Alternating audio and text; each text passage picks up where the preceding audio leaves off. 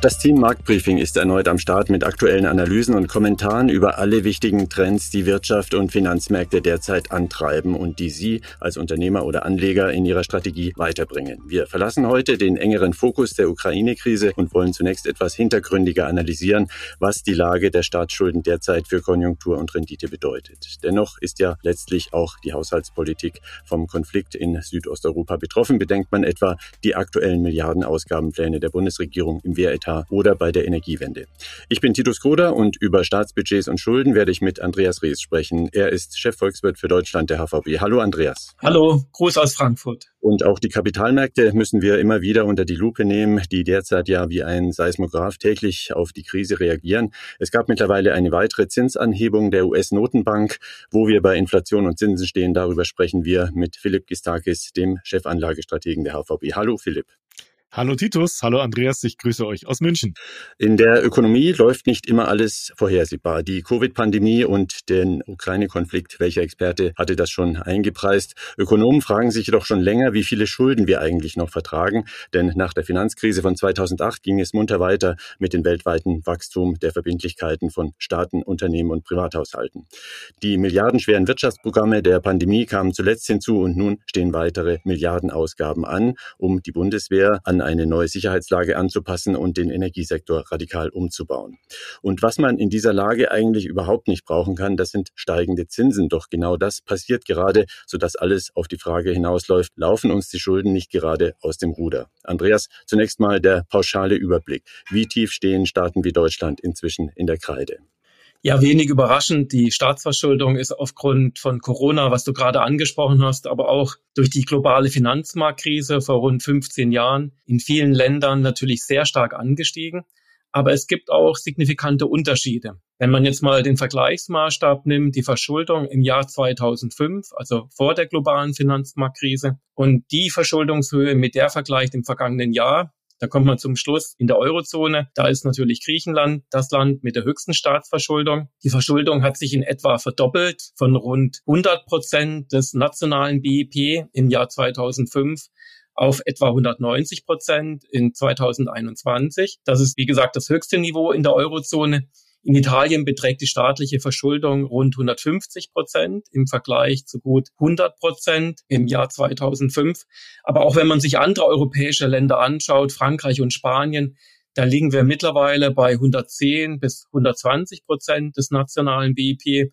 Und da ist Deutschland wirklich schon einer der wenigen Ausnahmen, in der die Verschuldung immer noch eher gering ist. Im vergangenen Jahr lag die deutsche Staatsverschuldung bei knapp 70 Prozent des BIP. Das ist also nicht nur deutlich niedriger als in Frankreich oder in Italien, sondern auch niedriger als zum Beispiel in Japan oder den USA. Japan hat einen Verschuldungsstand von 240 Prozent und die Amerikaner lagen im vergangenen Jahr bei über 130 Prozent.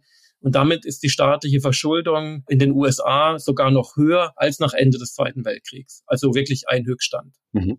Dennoch haben wir in Deutschland aktuell ja vieles vor. Die Bundeswehr soll schlagkräftiger werden, aber wir wollen uns auch von russischem Öl und Gas abnabeln. Der Energiesektor soll entsprechend umgebaut werden. Energie aus Wind, Sonne, Biogas soll die große Rolle spielen. Was kommt da an Ausgaben auf uns zu? Was wird das kosten?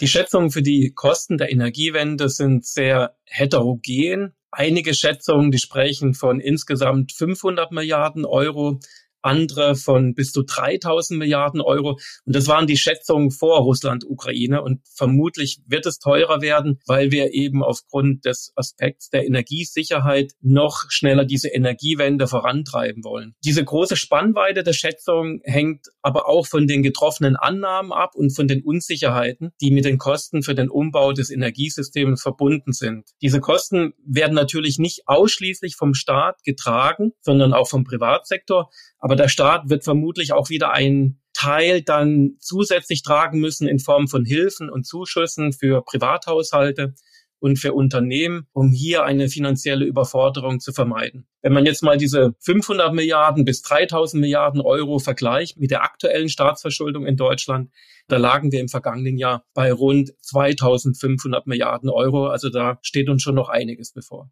Nun haben wir aber gehört, die Zinsen steigen wieder und was viele Menschen bei der Immobilienfinanzierung spüren, spüren nun natürlich auch die Staaten. Für den Schuldendienst muss mehr bezahlt werden. Also, wir haben bereits hohe Schulden, wir haben massive Zusatzausgaben, die geplant sind und wir haben steigende Zinsen. Wie verkraftet das der Haushalt?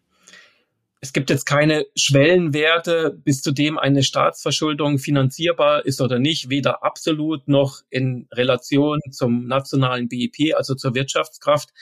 Wenn das nämlich so wäre, dann müsste zum Beispiel Japan längst pleite gegangen sein, aber das sind sie nicht. Also es reicht nicht aus, auf diese üblichen Größen zu schauen, die man oft in der Diskussion wiederfindet oder auch in den Medien. Stattdessen muss man sich zusätzlich andere Maße anschauen, um die Nachhaltigkeit der Staatsfinanzen beurteilen zu können. Und hier ist eine ganz wichtige Kennzahl die Höhe der staatlichen Zinszahlungen in Relation zum BIP oder zum Wachstum übersteigt der Zins, den der Staat zu bezahlen hat, das BIP-Wachstum, dann ist ein Überschuss im öffentlichen Haushalt erforderlich. Das ist der sogenannte Primärüberschuss, also ein staatlicher Überschuss bereinigt um die Zinszahlung. Also wenn da ein Überschuss vorliegt, dann lässt sich der Schuldenstand stabilisieren oder, wenn er genügend hoch ist, sogar zurückführen. Das heißt aber im Umkehrschluss übersteigt der Zins das Wachstum über einen längeren Zeitraum und fährt der Staat trotzdem Defizite, dann sind die Staatsfinanzen nicht nachhaltig. Das heißt, es reicht nicht aus, alleine eben auf die Defizite und auf die Schuldenhöhe zu schauen. Es ist wirklich eine komplexe Analyse erforderlich. Mhm. Und auch ein weiterer Aspekt kommt ins Spiel, denn wer eine Immobilie finanziert, der weiß, dass es auf die Zinsbindung ankommt, also darauf, für welche Laufzeit ein bestimmter Zins zugesichert ist von der Bank. Bei Staaten ist das ganz ähnlich. Wie sieht es dann da aus? Denn das entscheidet ja auch darüber, ob der Fiskus in Schieflage geraten kann. Ja, das Schuldenmanagement und die Laufzeitenstruktur der öffentlichen Anleihen, das sind auch wichtige Größen, um zu beurteilen, wie stark oder schnell die Zinsbelastung ansteigt für den Staat, wie schnell das in den öffentlichen Haushalten ankommt. Vielleicht kann ein Beispiel diese Überlegung veranschaulichen. Wenn jetzt etwa eine zehnjährige Bundesanleihe aktuell ausläuft und es wird dann eine neue zehnjährige Bundesanleihe aufgelegt, dann muss der Staat im Augenblick noch immer geringere Zinsen bezahlen als noch vor zehn Jahren. Damals vor zehn Jahren, da lag der Zins bei rund anderthalb Prozent. Aktuell sind es etwa ein Prozent. Wenn man sich die kürzer laufenden Bundesanleihen anschaut, da muss der Staat mittlerweile schon zumindest etwas mehr bezahlen. Wenn man sich jetzt die Laufzeiten insgesamt anschaut für Deutschland, da liegt die durchschnittliche Laufzeit etwa zwischen sechs und sieben Jahren. Das heißt, unter dem Strich, da bleibt ein moderater Anstieg der Zinsbelastung, den wir im Augenblick sehen. Aber er ist eben nicht so stark, wie man eigentlich vermuten würde, wenn man jetzt wirklich die Zinsentwicklung in den letzten Wochen anschaut. Also wenn der Staat ein vernünftiges Schuldenmanagement macht, dann hält sich die zusätzliche Zinsbelastung jetzt erstmal und vielleicht sogar auf Sicht der nächsten Jahre, wenn man längerfristig finanziert hat, einigermaßen in Grenzen. Im Umkehrschluss bedeutet das aber auch, richtige Probleme würde es dann geben, wenn ausschließlich kurzfristig refinanziert wird. Dann geraten Staaten bei einer solchen Zinswende sofort unter Druck. Aber das ist glücklicherweise in Europa normalerweise nicht der Fall. Du hast vorhin die Faustformel für einen soliden Haushalt genannt. Die Zinszahlungen sollten nicht das Wirtschaftswachstum übersteigen. Die Laufzeiten sind auch entscheidend. Wie sieht das denn vor diesem Hintergrund mit der Langfristperspektive der Staatsschulden aus? Mal auf Sicht von Jahrzehnten betrachtet. Was kann man da sagen? Wenn man es wirklich langfristig denkt, da ist natürlich der eine Faktor wichtig, über den hatten wir schon zu Beginn gesprochen, die Energiewende. Das wird natürlich viele staatliche Investitionen erfordern und die öffentlichen Ausgaben in die Höhe treiben. Auf der anderen Seite, es gibt ja auch einen Strukturwandel in der Wirtschaft. Klar, damit sind natürlich auch Risiken für das Wachstum verbunden. Es wird Gewinner und Verlierer geben. Es gibt ja auch die Stimmen, die eine Deindustrialisierung in Deutschland befürchten. Aber ich persönlich glaube, mittel- bis längerfristig wird die Energiewende durch die Investitionen zu einem höheren Trendwachstum führen weil der Kapitalstock der Volkswirtschaft erneuert wird. Und das mildert dann auch die Probleme bei der Tragfähigkeit der Staatsverschuldung wieder ab. Das eigentliche Problem, wenn man sehr langfristig denkt, auf Sicht der nächsten Jahrzehnte, das dürfte weniger die Energiewende sein, sondern das altbekannte Problem, was jetzt aber in den Hintergrund gerückt ist, die Demografie und die Alterung der Gesellschaft. Das wird tendenziell wachstumsdämpfend wirken. Gleichzeitig wird es mehr Ausgaben in den sozialen Sicherungssystemen erfordern. Und diese demografische Belastung, die sich da längerfristig abzeichnet und wovon wir in Deutschland ja schon ein bisschen was auch erleben mittlerweile, Da spricht man von den verdeckten Staatsschulden oder den sogenannten impliziten Staatsschulden. Das heißt, das sind Schulden, die sich aus zukünftigen Verpflichtungen, aus Renten- und Pensionsansprüchen ergeben, die nach dem Umlageverfahren organisiert sind. Das sind also Schulden, die im Augenblick noch nicht in den Büchern stehen, die aber in den nächsten Jahrzehnten auf uns zukommen werden. Und leider ist es so, dass bei dieser verdeckten Staatsschuld Deutschland nicht gut abschneidet. Also wir haben offiziell in den Büchern eine relativ niedrige Staatsverschuldung im Vergleich zu anderen Ländern. Aber bei diesen verdeckten Staatsschulden, da ist Deutschland relativ hoch im Vergleich zu anderen Ländern. Da gibt es auch Berechnungen von Professor Raffelhüschen von der Stiftung Marktwirtschaft und die zeigen, dass diese verdeckten Staatsschulden in Deutschland mittlerweile mehr als 100 Prozent des BIP betragen. Das ist also in etwa so viel wie in Frankreich oder in Spanien. Also da ist es auch sehr hoch. Wenn man das mal vergleicht mit Italien, da ist diese implizite Staatsverschuldung relativ gering. Das sind nur rund 10 Prozent des nationalen BIP. Das erscheint es auf den ersten Blick sehr überraschend denn Italien schneidet bei der demografischen Entwicklung in den nächsten Jahrzehnten ebenfalls nicht gut ab. Aber hier gibt es eben bereits Pläne, diese altersabhängigen Ausgaben bei der Rente in der langen Frist zurückzuführen. Da ist natürlich die Frage, kann man solche Rentenreformen, die auf dem Papier stehen, in Italien oder auch in anderen Ländern, ist das politisch auf Dauer durchsetzbar? Darüber kann man natürlich diskutieren. Aber wenn man einmal diese offizielle und diese verdeckte Staatsverschuldung zusammenzählt, dann kommt man zu dem Ergebnis, dass Deutschland bei der Verschuldung insgesamt sogar etwas schlechter abschneidet als Italien. Also für Hörer, die es interessiert, es gibt hier weitergehende Informationen zu diesen Berechnungen auf der Internetseite der Stiftung Marktwirtschaft. Ein interessanter Aspekt, den man auf jeden Fall mit bedenken sollte. Danke, Andreas. Im Vergleich mit anderen Staaten steht der Bundeshaushalt derzeit also trotz anstehender Milliardenausgaben noch recht gut da.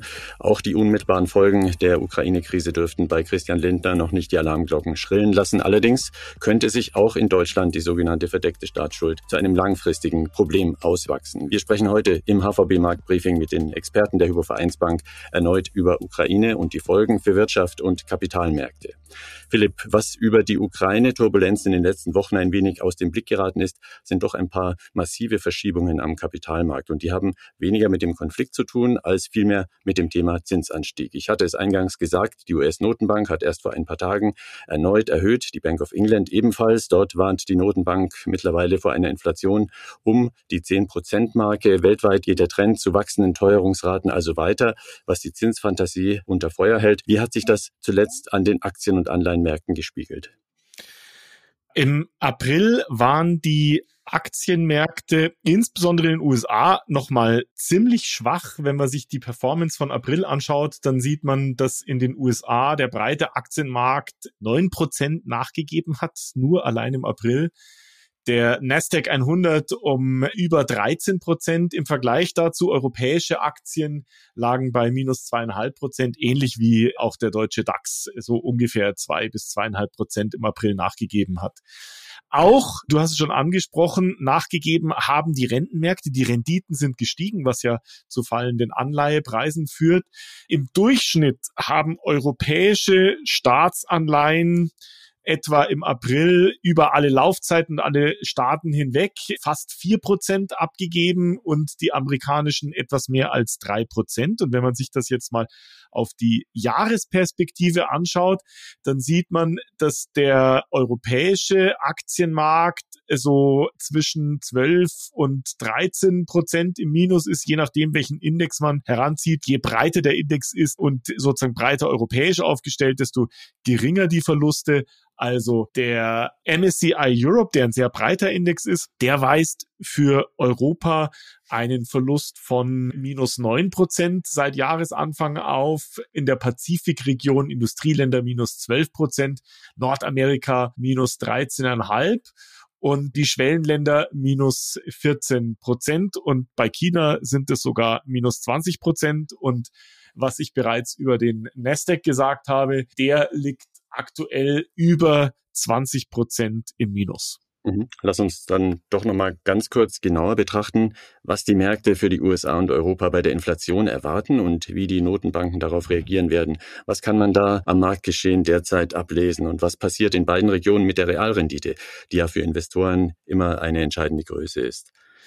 Da hat sich was sehr Interessantes ergeben in den letzten Monaten und zwar insbesondere bei der Inflationserwartung für Europa denn die ist in der mittelfristigen und kurzfristigen Perspektive deutlich angestiegen und mittlerweile wird erwartet, dass die Inflation in Europa in den kommenden zwölf Monaten höher sein wird als in den USA. Denn die rollierende Inflationserwartung über die kommenden zwölf Monate liegt in Europa bei über sieben Prozent, in den USA nur in Anführungszeichen bei sechs Prozent. Dort ist sie auch gestiegen, aber nicht ganz so stark wie in Europa.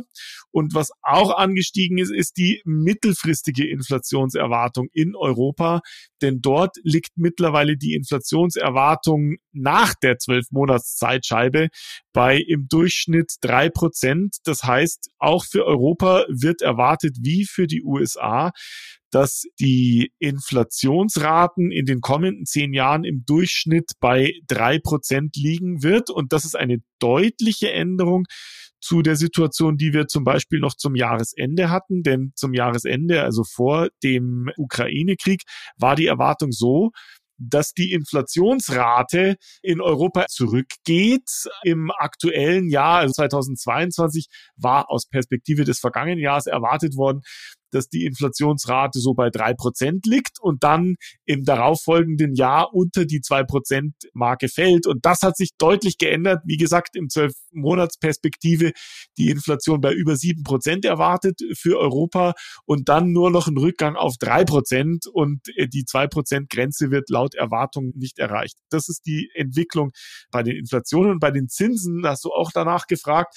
Da sieht man auch etwas Interessantes, denn die Renditen sind deutlich angestiegen und auch die langfristigen Renditen in Europa sind deutlich angestiegen. Das reflektiert einmal natürlich eine geänderte Erwartung bezüglich der Geldpolitik.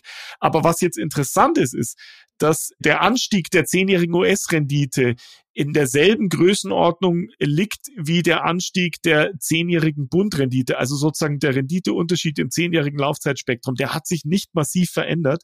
Und das, obwohl die amerikanische Zentralbank vermutlich deutlich drastischer und dramatischer die geldpolitischen Bedingungen anziehen wird, als das die EZB tun wird. Und da sieht man eben, dass der amerikanische Anleihenmarkt hier den Trend setzt und sozusagen den europäischen Markt mit nach oben zieht.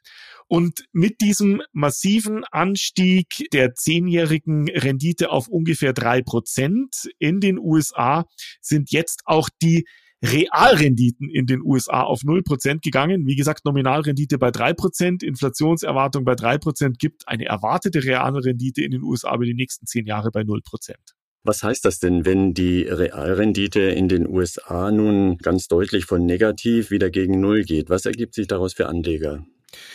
Das bedeutet jetzt, dass es für Anleger nicht mehr so unattraktiv ist, in festverzinsliche Wertpapiere zu investieren. Denn wie gesagt, ich kann jetzt zu drei Prozent Rendite in den USA anlegen und ich habe eine drei Prozent Inflation. Das war in den vergangenen Jahren anders und das hat eben in den vergangenen Jahren dazu geführt, dass viele Anleger Auswege gesucht haben und in andere Assetklassen gegangen sind. Und das bedeutet jetzt, dass das weniger unattraktive Segment der amerikanischen Staatsanleihen dazu führt, dass es Abflüsse in diesen anderen Assetklassen gibt und Zuflüsse in die Staatsanleihen. Und das belastet jetzt zum Beispiel auch Gold. Gold ist die Assetklasse, bei der der Zusammenhang zwischen dem Goldpreis und der negativen Realrendite am klarsten ist, auch die Korrelation am deutlichsten ist. Je negativer die Realrendite, desto höher steigt der Preis. Jetzt ist die Realrendite fast null, also weniger negativ geworden. Das heißt, Gold ist deutlich weniger attraktiv. Wir haben zuletzt keinen besonders starken Rückgang beim Goldpreis gesehen, aber das ist jetzt durchaus etwas, was zu erwarten ist. Aber auch am Aktienmarkt sieht man dieses Phänomen, denn insbesondere solche Aktien, die zu Unternehmen gehören, die wenig Cashflow generieren am aktuellen Rand, wo also die Aktienbewertung daran liegt, dass man erhofft, dass die weit in der Zukunft hohe Überschüsse erwarten, die also hoch bewertet sind, gegeben dieser aktuellen Überschusses der aktuellen Erträge die sind besonders belastet worden und das belastet eben, wie gesagt, insbesondere den Nasdaq. Also der Grund, warum der Nasdaq so stark gefallen ist, sind tatsächlich diese großen Bewegungen, die sich hier am Renditemarkt tun. Mhm. Abschließend natürlich auch die Frage an dich. Habt ihr im Portfolio bereits reagiert und vor allem, wie habt ihr reagiert? Zunächst einmal haben wir bei uns im Portfolio schon im ersten Quartal darauf reagiert, dass wir das Risiko rausgenommen haben oder reduziert haben. Wir haben unser Übergewicht in Aktien, das wir letztes Jahr gefahren haben, deutlich reduziert. Wir haben auch den Anleihenanteil mit einer relativ geringen Duration gehalten. Das hat natürlich auch ein bisschen geholfen. Und dieses etwas geringere Aktienexposure mit einem etwas defensiveren Sektorallokation und eine geringe Duration, die hat dazu geführt, dass die Verluste der einzelnen Assetklassen nicht ganz so groß waren wie die Verluste des Gesamtmarktes. Aber das muss man auf alle Fälle festhalten. Ich habe ja eingangs schon gesagt, Aktienmärkte 10, 12, 13 Prozent im Minus, Anleihenmärkte 8, 9 Prozent im Minus. Das heißt, alle diese einzelnen Bausteine, die waren im Minus und Portfolio-Management konnte bezüglich dieser einzelnen Bausteine im Prinzip nur leisten, dass die Verluste nicht ganz so groß waren. Es gab im Prinzip nur eine wesentliche Komponente, die einen positiven Beitrag geleistet hat und das war die Währungsseite. Der Dollar hat gegenüber dem Euro deutlich aufgewertet und das bedeutet Dollaranlagen und das schließt sowohl dollarbasierte Aktien ein, also amerikanische Aktien, aber auch Schwellenländeraktien, als auch dollarbasierte Anleihen, also Unternehmensanleihen und Staatsanleihen im Dollarmarkt, aber eben auch der Goldpreis die haben die Verluste ein wenig ausgeglichen. Und das muss man, wie gesagt, festhalten. Der wesentliche Diversifizierer, wie wir das nennen, also derjenige, der Verluste tatsächlich ausgeglichen hat, der kam aus der Währungsseite, alle zugrunde liegenden Assetklassen, die haben deutlich negative Beiträge geleistet. Und wenn man sich so ein Mischportfolio anschaut, dann sieht man eben, wie wichtig das Mischportfolio ist. Die einzelnen Märkte, wie gesagt, fast alle zweistellig im Minus bis auf Gold. Gold hat zweieinhalb, drei Prozent in Dollar zugelegt. Wenn man ein währungsdiversifiziertes Portfolio hatte, bei uns zum Beispiel das 50-50-Portfolio, dann lag man so zwischen fünf und sechs Prozent im Minus. Man konnte also die Hälfte der Verluste durch die Währungsdiversifikation Diversifikation und den Beitrag von Gold entsprechend ausgleichen.